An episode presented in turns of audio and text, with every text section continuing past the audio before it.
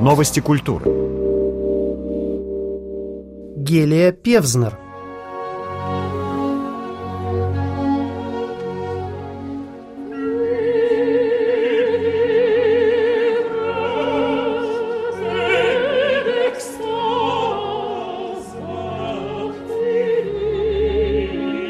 Пять с четвертью часов оперы, сумасшедший дом на сцене, гениальная музыка Берлиоза, что останется в памяти зрителей от троянцев в постановке Дмитрия Чернякова в Парижской опере.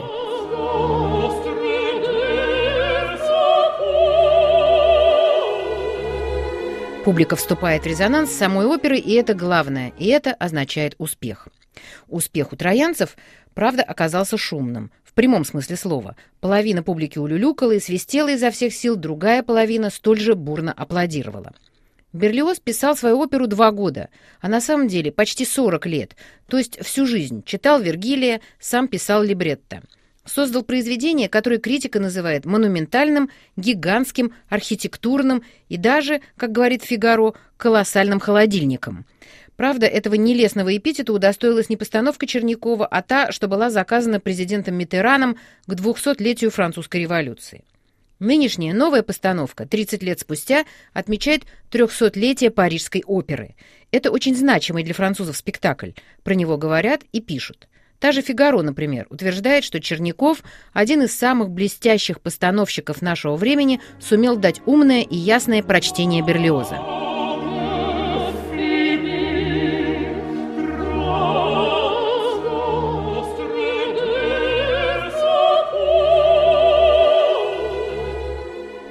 С автором статьи согласны не все. В какой-то момент публика начинает возмущаться. И так шумно, что дирижер Филипп Джордан вынужден был остановиться, повернуться лицом к залу и помахать белым платком, привязанным к дирижерской палочке. Когда опера длится пять часов, на нее идешь с опаской. Что делать, если не понравится? Уходить? Но пять с лишним часов троянцев проносятся на одном дыхании. Это то, что называют божественная музыка, со столь же божественными голосами. В первую очередь, конечно, с голосом Энея, Брэндона Йовановича, одного из крупнейших теноров нашего времени. Когда в третьем действии Иней вслух сомневается, оставаться ли ему с Дидоной, а ее поет Екатерина Семенчук, которая тоже прекрасна, или отправиться основывать Рим, публика — Та, конечно, что дослушала до последнего акта на пятом часу, начинает плавиться от счастья. Даже те, кто принял постановку в штыки. Зрители с советским, да и с российским опытом прочитывают в опере ряд, который, может быть, не виден самим парижанам. И дело даже не в мундирах прямого скворечника этого правительства, которое не видит и не желает принять факт уничтожения страны и полного поражения. Здесь как раз все общемировое. Одни увидят в пряме Брежнева, другие какого-нибудь латиноамериканского лидера, а в самой горящей трое кто Донбасс, а кто Сирию. Зато, когда Кассандра умоляет отца поверить в ее пророчество, только русскоязычные немедленно вспоминают. «Безумолку безумная девица кричала, ясно вижу Трою, павший в прах». Хорошо, что Черняков не вывел на сцену троянского коня, хотя дар донайцев, конечно, подразумевается в самом центре всего действия. Но на фоне горящих людей и выбегающего на сцену спецназа лошадь на колесиках смотрелась бы нелепо. Когда город уже вовсю пылает, а правительство все сидит в своем углу, напоминающем телевизор, в рамке, не очень понятно, о каком моменте падения Трои идет речь. Почему все празднуют победу? Откуда эти помпезные лозунги? Ведь мы еще в школе учили, что Троя пала. Кажется даже, что это модный в наше время жанр альтернативной реальности, и автор рассматривает вариант, когда победили троянцы, а не греки. Но через несколько минут начинаешь понимать, что правительство просто не желает видеть реальность, а заодно осознаешь силу пропаганды. С ней даже и троянского коня не обязательно вводить в город, все и так давно в огне.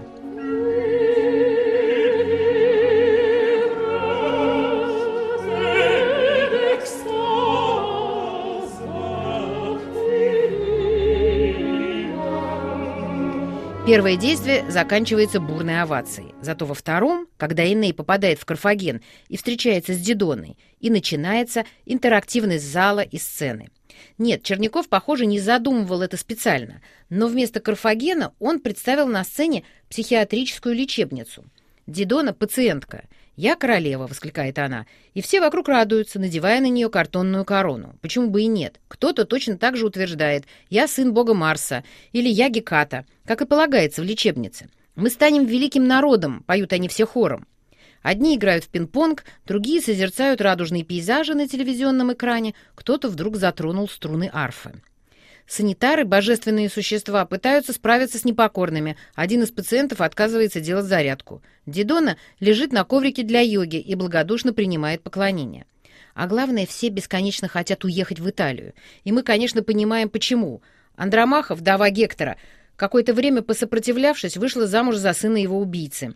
Два пациента вполне аутентично дерутся и даже кидаются столами. В Италию, скорее в Италию, уговаривают иные троянцы. «Бедный Берлиоз!» — вдруг закричал кто-то из публики красивым баритоном. «Ты достоин гораздо лучшей постановки!» Видимо, изображать Дидону сумасшедшей этот зритель считал недостойным поведением, а кричать посреди спектакля вполне приличным. Уже на следующем саркастическом возгласе «Браво, Берлиоз!» зрители вывели. Но через некоторое время свое возмущение стал выражать другой. Хоть немного здравого смысла раздалось из портера. Странная претензия к сумасшедшему дому. Но, видимо, в этом и состоит гениальность Чернякова. Зал, сам не замечая, входит с театральным действием в резонанс. В сцене охоты пациенты больницы вышли с картонными лозунгами. «Я на яда», «Я прячусь за кустами» было написано на одном. В углу в это время также надписью на картонке оповещал о своем присутствии Ганнибал, будущий мститель и противник Рима. Одна война ведет за собой другую. Чернякову удалось провести эту мысль, собрав между собой два действия оперы, почти не связанные сюжетно. Но пока умирала Дидона, наглотавшаяся таблеток, невозможно было забыть о статисте, державшем табличку «Я хаос». Вот этот античный хаос, с большой или с маленькой буквы, и почувствовал Черняков, перенеся его с помощью Берлиоза из жизни на сцену.